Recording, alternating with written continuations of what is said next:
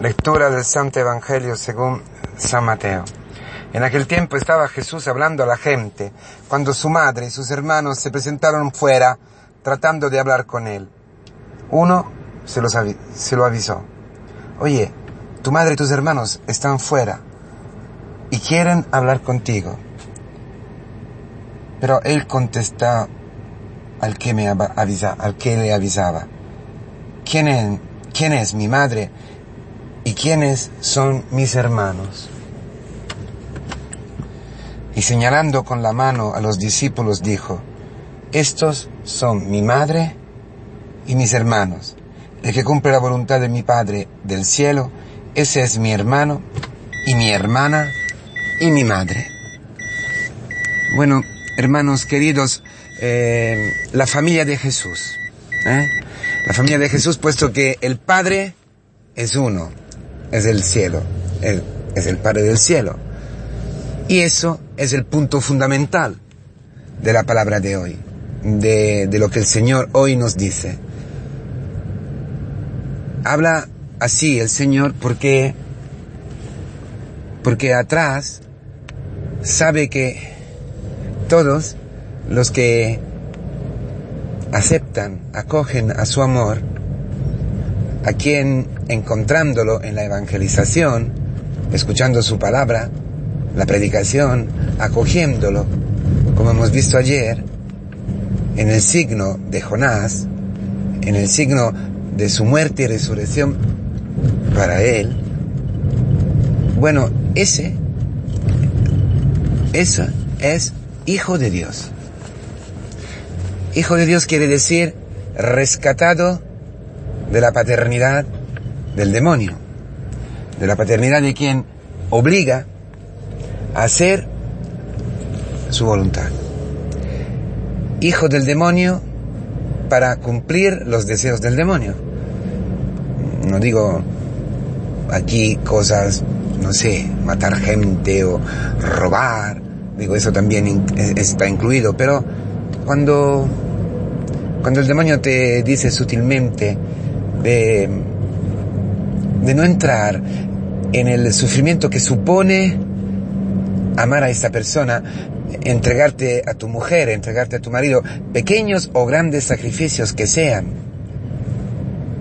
Y consuélate por tu cuenta, búscate tu consuelo, puesto que tu mujer ya no, no sabe cómo consolarte, no puede, tiene sus cosas, tú tranquilo, búscate tus rincones, ¿no? Tus rincones, búscate tu vida, deja ya, son muchos años, ¿no? Que, que llevas con ella, déjalo ya. Tus padres, escuchar a tus padres, pero no ves que son viejos, que no entienden nada de los jóvenes, no entienden de tu amor, no, no entienden de tus sentimientos, de tu enamoramiento, de tu dificultad. Tú todavía estás allí escuchándolos. Así, ¿no? Más o menos por el estilo hasta cosas más gordas ¿eh? y pecados gordos, porque siempre empieza por eso, ¿no? Por una voz sutil, sencilla, muy lógica, que no te toca en el profundo lo que tu carne eh, desea, lo que tu carne eh, exige, ¿no? Y así, a poco a poco, nos encontramos a vivir encarcelados en una mentalidad mundana, criterios humanos, carnales, que proceden del demonio. Bueno, Jesucristo, que está visitado por los parientes por la, de la carne, en la carne, su madre, ¿eh? la Virgen María, sus hermanos que eran sus primos, así se llamaban, lo, lo buscaban, ¿no? Querían hablar con él. Y él, al escuchar esto, ¿Ves el discernimiento del Señor? En todo ve una palabra del Padre, en todo ve una ocasión para decirnos a todos la verdad, para darnos una palabra de libertad en nuestras familias, porque este es un evangelio fundamental en las relaciones familiares, en relaciones entre los amigos, claro, por supuesto, la relación entre los hermanos de la comunidad, porque de eso está hablando, del fundamento de nuestra vida, del centro de nuestra vida la comunidad cristiana. Por eso dice, extendiendo sus, su brazo, ¿eh? hacia sus discípulos,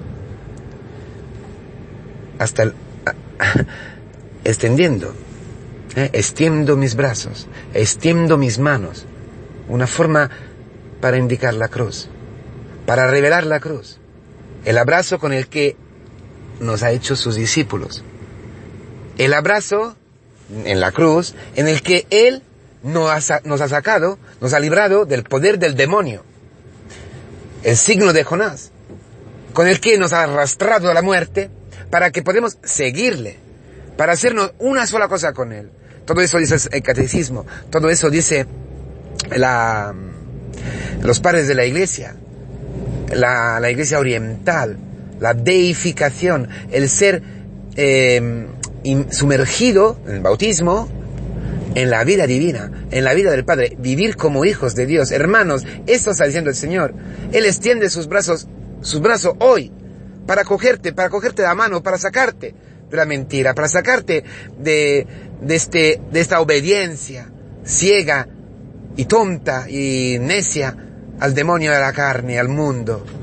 Para darte otra, Él ha obedecido, decía Benedicto XVI, que en su obediencia estamos todos nosotros como arrastrados ¿eh? desde el nuestro no a la voluntad del Padre al sí de Cristo. Ahí está todo nuestro camino de conversión, todo nuestro camino neocatecumenal, si queréis. Pasar de nuestro ego al tú de Cristo, que es el tú del Padre, que es vivir siguiendo las huellas vendidas del Señor nuestro Jesucristo, eso de discípulos. El discípulo es el, que escucha la palabra y obedece y sigue al Señor, aprende de Él.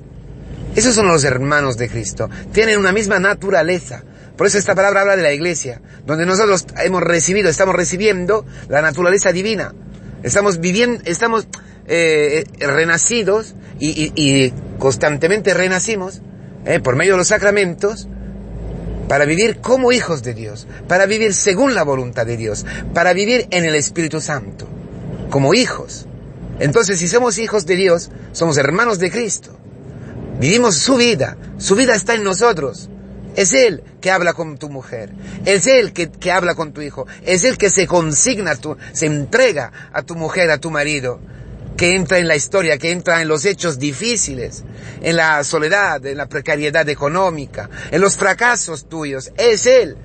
Hermanos, dice la, carta a los, a los hebreos que Cristo no, no, no, ha dado, no le ha dado vergüenza llamarnos hermanos, porque ha cogido nuestra carne para que nosotros podamos coger su naturaleza divina dentro de nosotros, vivir con la misma naturaleza divina, siendo débiles, siendo pecadores, siendo lo que somos, pecando, cayendo, pero siempre resucitando volviendo siempre a Él. Y por eso, por eso, en este proceso eh, que nos hace hermanos de Cristo, hijos del mismo Padre y de la misma Madre, que es María, que es la Iglesia, las mismas entrañas que no, nos eh, regenera, bueno, llegamos a ser nosotros mismos Madre de Cristo, porque lo damos a luz a esta generación.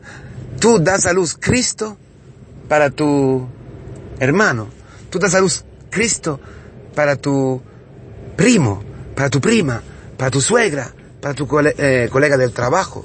Tú das a la luz Cristo. Esta es la gran palabra, esta es la maravilla de hoy.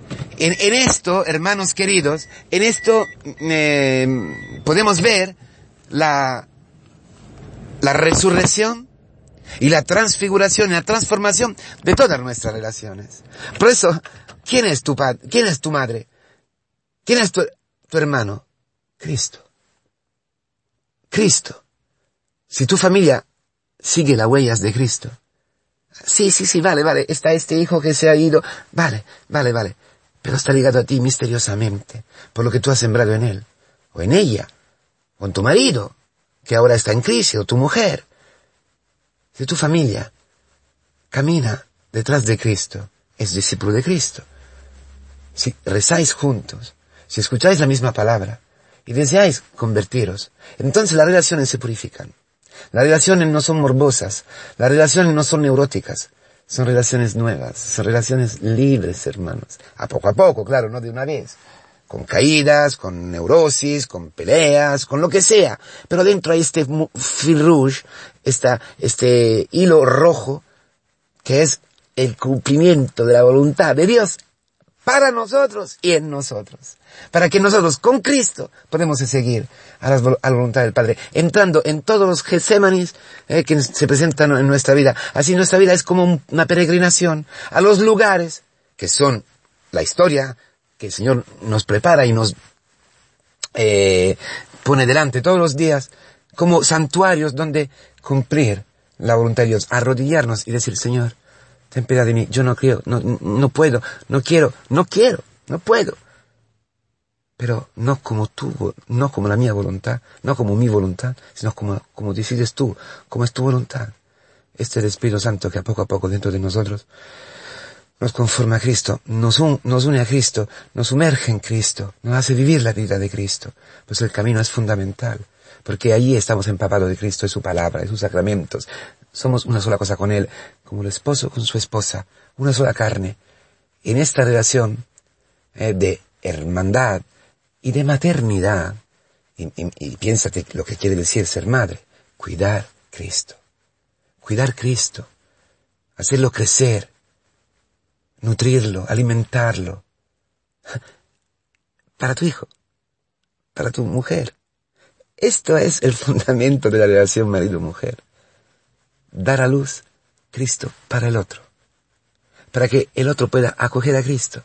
Si esto es mutuo, si esto se da mutuamente, imagínate cuántas neurosis, cuántos celos, cuántos juicios, cuántos rencores ¿eh? caerían desaparecerían. Pero eso lo podemos desear, ¿verdad? Sí. Porque el centro de toda esta palabra es que a esta pregunta, ¿quién es mi, mi madre? ¿Quién son mis hermanos? La, responde el Señor antes de que con las palabras, con esta mano extendida, con la mano extendida sobre la cruz, a derramar la sangre para ti y para mí así, como hoy somos, como hoy estamos, y abrazarnos y unirnos a Él, atraernos a Él, para que en Él, escondidos en Él, en sus heridas, en sus llagas, podemos entrar en la voluntad del Padre, cumpliendo su voluntad porque Cristo la cumple en nosotros. Allí, allí está el secreto. Ánimo, eh, que somos parientes de Cristo, somos madre de Cristo. Qué tarea más maravillosa, eh, la tarea de la Virgen María.